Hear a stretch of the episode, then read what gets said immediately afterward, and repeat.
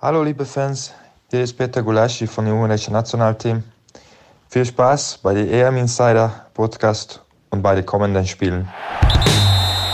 EM Insider, der Fußballpodcast mit Christian Falk. News, News, Hintergründe und alles Wissenswerte rund um die deutsche Nationalmannschaft.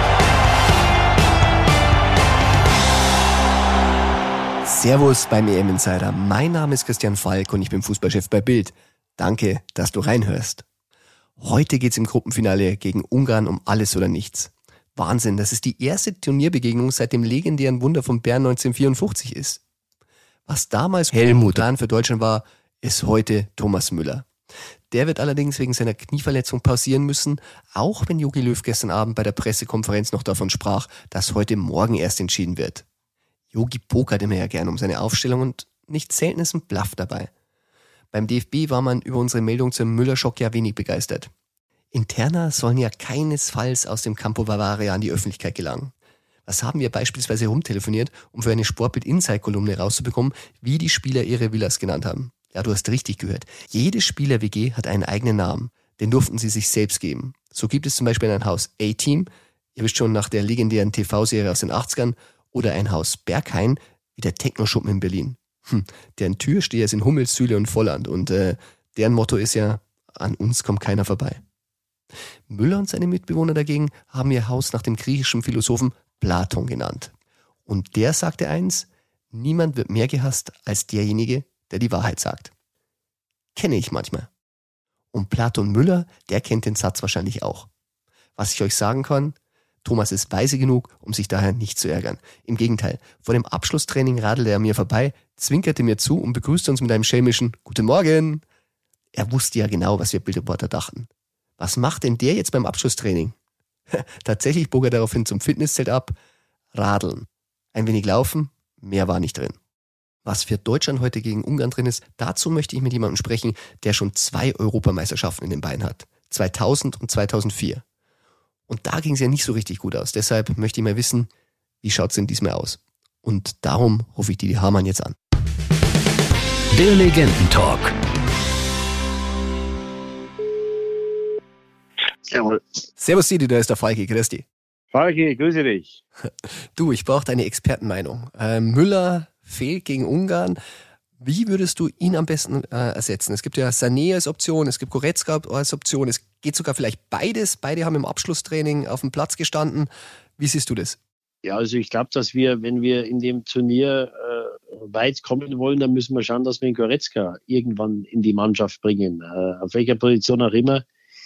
Ähm, also ich habe meine Bedenken im Mittelfeld, wenn es gegen die besten Mannschaften geht, mit äh, Gündogan und Groß, weil es, weil es für mich keine defensiv denkenden Spieler sind. Ja, mhm. Also Gündogan hat den Rodri hinter sich in, äh, bei City, ein, ein Groß hat den Casimiro hinter sich.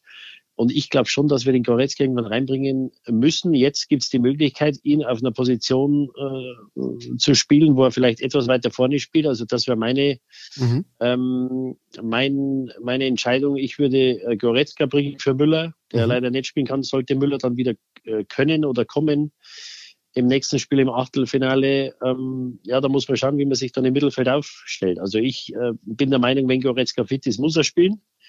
Und äh, deswegen ist es, glaube ich, jetzt eine wunderbare Gelegenheit, ihn äh, ja, in die Mannschaft zu bringen, ohne den anderen rauszunehmen, weil Müller ja, wie gesagt, äh, verletzungsbedingt ausfällt. Wunderbar. Bei Leroy Sané, wie siehst du ihn momentan? Er hat ein bisschen so eine unglückliche Rolle jetzt hinten dran ja, damit muss er sich jetzt im, äh, im Moment abfinden. So wie sie im Moment spielen, haben sie nur drei Offensive. Ähm, da ist er keiner. Ich glaube, dass ein äh, Navri, also Harvard war ein bisschen enttäuscht im ersten Spiel, im zweiten hat er es besser gemacht. Müller steht, glaube ich, außer Frage, dass wenn er fit ist, muss er spielen. Ähm, und an Nabri gibt's im Moment nichts auszusetzen. Also da muss er sich im Moment gedulden.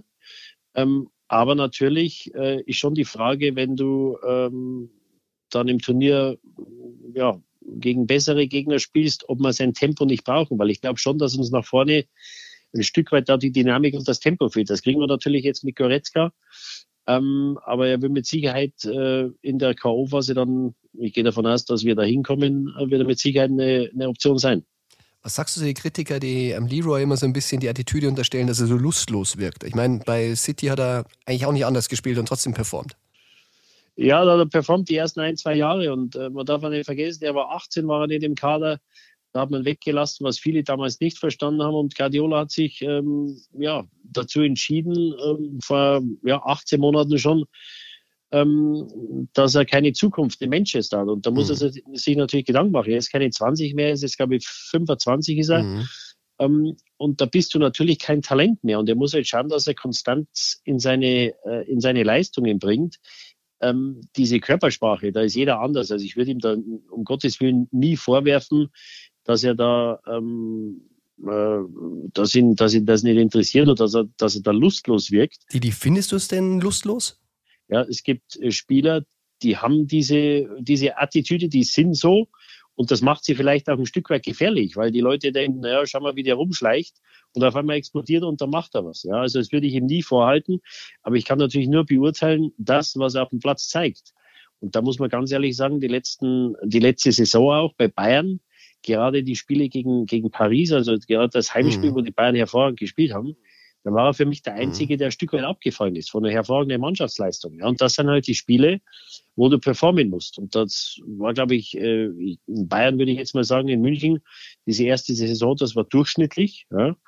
Er war ja oft in den wichtigen Spielen, auch wenn alle fit waren, war er nicht in der Startformation. Und, und da muss einfach schauen, dass er Konstanz in seine Leistungen bringt, weil vom, vom Potenzial ist er wahrscheinlich einer der besten oder vielleicht der beste, den wir haben in Deutschland. Ähm, und wenn er nicht spielt, dann muss das ja einen Grund haben. Wunderbar. Didi, dann hoffen wir, dass er explodiert. Dann sage ich danke für die Einschätzung und schauen wir mal, ob wir nach England kommen oder wie weit uns diese Mannschaft trägt.